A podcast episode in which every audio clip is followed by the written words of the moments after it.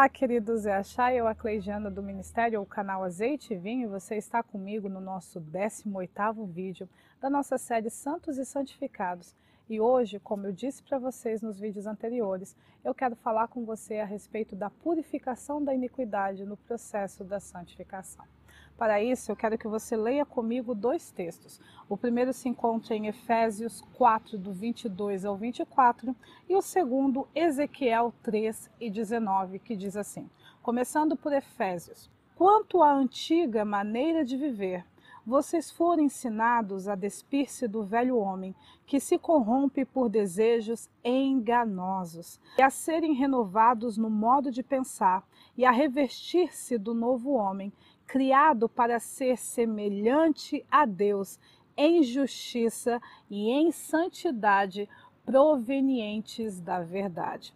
Em Ezequiel, nós lemos o seguinte: Mas se avisares o perverso e ele não se converter da sua maldade, do seu caminho perverso, ele morrerá na sua iniquidade, mas tu salvaste a tua alma. Então, o que, que o texto de Ezequiel, vamos começar por ele, nos remete? Ele faz a gente entender que a palavra, como eu já expliquei para vocês, que a palavra perversidade, maldade e iniquidade, elas estão relacionadas e nós podemos dizer que elas até significam sinônimas. Por que, que é uma pessoa perversa? É uma pessoa pervertida, que está num caminho corrompido. O que, que é uma iniquidade? É alguém que está fora da equidade, do equilíbrio, da moderação, ou seja, que está desviado, que está fora da justiça, porque a justiça é tudo que é reto, que é correto e que é certo. E o que, que é maldade? É tudo aquilo que é próprio e característico do mal que como nós falamos para vocês um pouquinho a respeito do mal no temor do Senhor, porque o temor do Senhor é também odiar o mal, e como foi dito para você naquele vídeo passado, enquanto o bem está apoiado no sistema da justiça, que é uma lei para todos, ou seja, a forma como você conduz a sua vida, é a forma como você também vai orientar as pessoas para conduzirem a dela.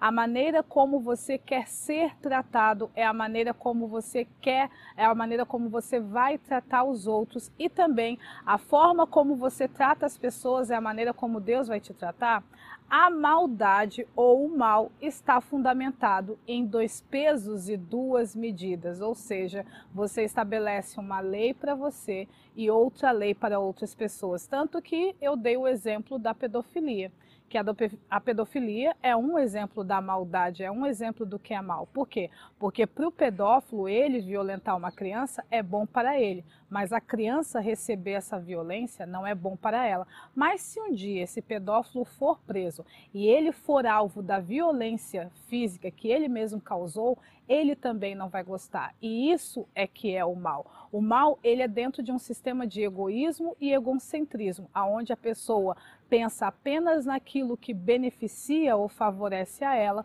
e o resto é que se exploda. E aqui é dito que se o perverso não sair, o perverso, aquele que está corrompido, desviado, o iníquo, não se arrepender do seu caminho incorreto e não mudar a maldade das suas ações, ele vai morrer na sua iniquidade. E aí, como eu falei com vocês, que o objetivo da santificação, ela tem três aspectos, né? Ela tem o aspecto da instrução, da justiça, da edificação, do seu aperfeiçoamento e da sua maturidade espiritual, e ela também tem um aspecto da purificação da iniquidade, que é quando é tirado a cultura do mundo de dentro de você, que é quando é levado você a entender o que é certo e errado dentro de um padrão de Deus. E o que, que pode impedir você de ser purificado da iniquidade? Eu vou aqui elencar apenas duas coisas. A primeira é uma visão limitada a respeito do que é pecado. E a segunda é uma visão incorreta do que realmente significa justiça, ou melhor dizendo, o certo versus o errado. E falando sobre a visão incorreta de certo e errado, vamos começar por ela. Querido, eu quero que você entenda que a sua visão do que é correto e do que é certo está apoiado no padrão de justiça do mundo. No que é, e ao padrão de justiça do mundo, nas escrituras é chamado de justiça própria, que não é, uma, é a justiça que não vem de Deus, mas é uma justiça estabelecida pelas próprias pessoas, certo? Então, a justiça, a palavra justiça, de uma maneira geral, ela significa aquilo que é certo e aquilo que é correto. Mas existe aquilo que Deus considera certo, aquilo que Deus considera correto e aquilo que os humanos, os adâmicos, hum, o adâmico ser humano decaído, considera certo e considera correto. E muitas vezes essa percepção do que você aprendeu a considerar certo e do que Deus estabeleceu que é certo são completamente diferentes. E eu sempre gosto de dar o exemplo do casamento entre primos. Né? Aqui na cultura do Brasil, ou acredito que na cultura americana, para ser mais exato aqui, né, as três Américas, casamento entre primos é considerado incestuoso.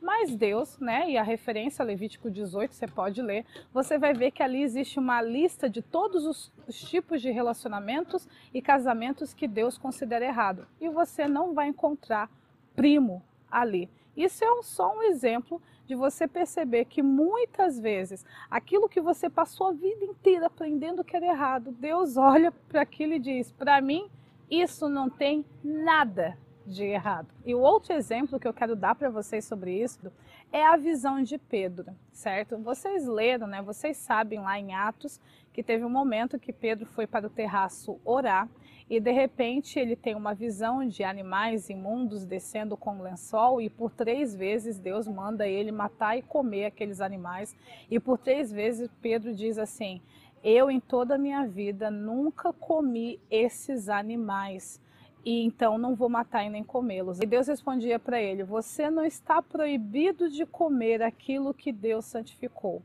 É óbvio, né, que quem lê a passagem sabe que não está se referindo nada à dieta alimentar, mas estava se referindo ao sentimento de ojeriza que Pedro, como judeu, aprendeu a ter, aprendeu a ter sobre os estrangeiros.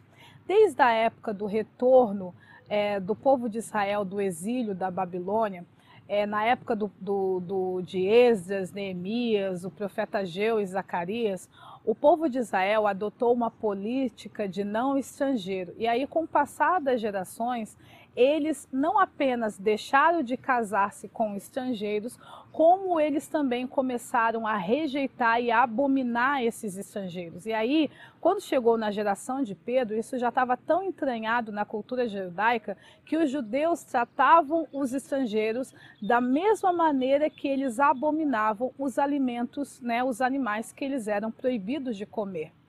E Deus queria que Pedro ministrasse na vida de um estrangeiro, um romano que era Cornélio, que apesar de ser romano, de não ser judeu, era um homem justo, íntegro e temente a Deus e que estava buscando a Deus para saber qual era o caminho em Deus que ele deveria seguir. E quem deveria ministrar na vida dele era quem tinha essa revelação, era Pedro. Só que Pedro aprendeu desde criança quis se relacionar, conversar, sentar à mesa e na casa de um estrangeiro era abominação, porque todo estrangeiro era tão impuro quanto um porco, principalmente os romanos que comiam porco. Então foi necessário que Deus mostrasse para Pedro, no meio daquela visão, que aquilo que ele tinha ensinado, que aquilo que ele foi ensinado a considerar como errado, na realidade, aos olhos de Deus, era santo, ou seja, não tinha problema nenhum. E quando eu e você temos uma visão incorreta do que verdadeiramente é certo e do que é verdadeiramente errado, nós também acabamos tendo uma visão limitada do que é pecado. Por quê? Porque você aprendeu, né, de maneira bem simplificada, que pecado é qualquer coisa errada que você faça. Só que aí, quando a sua visão do que é errado está muito mais apoiado na forma como você foi criado, no que aquilo que Deus estabeleceu, o que, que vai acontecer com a purificação da iniquidade no seu processo de santificação? Em algumas áreas você vai permitir que Deus te purifique e as outras áreas que Deus considera errado, mas que você considera correto, você não vai permitir que Deus te purifique. Por quê? Porque você aprendeu que pecado é qualquer coisa errada que você faça, quanto na realidade, né, de acordo com João e, é, e ele explicou o que está correto, né? ele deixou escrito que está correto. O pecado não é qualquer coisa errada que você faz. O pecado sempre é uma quebra de um princípio divino. O pecado sempre é uma transgressão da lei. Por isso que a palavra pecado significa perder o objetivo, errar o alvo, desviar-se da rota, descumprir o mandamento. Pecado não é qualquer coisa errada que você faça. Pecado é todas as ações que você toma que quebra aquilo que Deus estabeleceu para você. Toda vez que você sai do limite da regra de certo e errado que Deus impôs na sua vida, você está pecando, mesmo quando, aos seus olhos, de acordo com a cultura que você aprendeu, isso não é errado. Quando a gente tem uma visão correta a respeito de pecado, que pecado tem a ver com você quebrar o princípio divino na sua vida, e você entende que a justiça de Deus envolve todos os aspectos da sua vida, por quê? Porque a justiça de Deus é a cultura do reino. E uma cultura, querido, ela é o resultado da maneira como um povo pensa, sente e vive. A cultura ela é fruto da fé, das convicções, das interpretações da realidade de um, de um grupo, de uma sociedade. Então, quando você compreende que a justiça, e quem nos acompanha no YouTube sabe que lei é outro, no, outro termo sinônimo para a justiça, né? E se você não se lembra disso, vou deixar aqui nos cards né, para que você seja direcionado para o vídeo que nós ensinamos sobre isso, você sabe então que pecado tem a ver com a transgressão da justiça, tem a ver com você desviar-se da justiça, tem a ver com você sair do padrão da cultura de vida, de reino que Deus estabeleceu para você. E aí, querido, quando você entende isso, você entende que pecado é muito mais complexo do que você supõe-se, porque né, é mais do que deixar de, é mais do que beber, fumar, roubar, mentir, se prostituir. Tem a ver com uma forma como você trata a sua família, pais, irmãos, amigos, esposa, marido, colegas de trabalho, tem a ver como você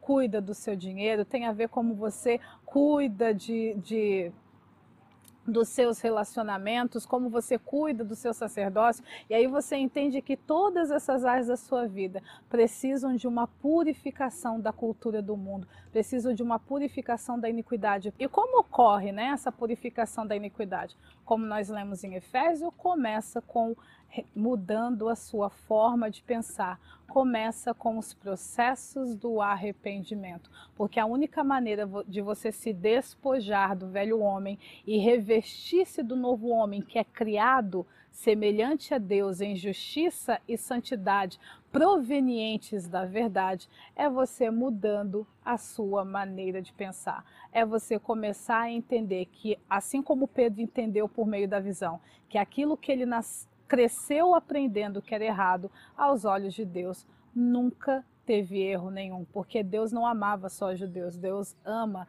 cada povo da terra. E com isso eu encerro o nosso vídeo de hoje e até um próximo vídeo.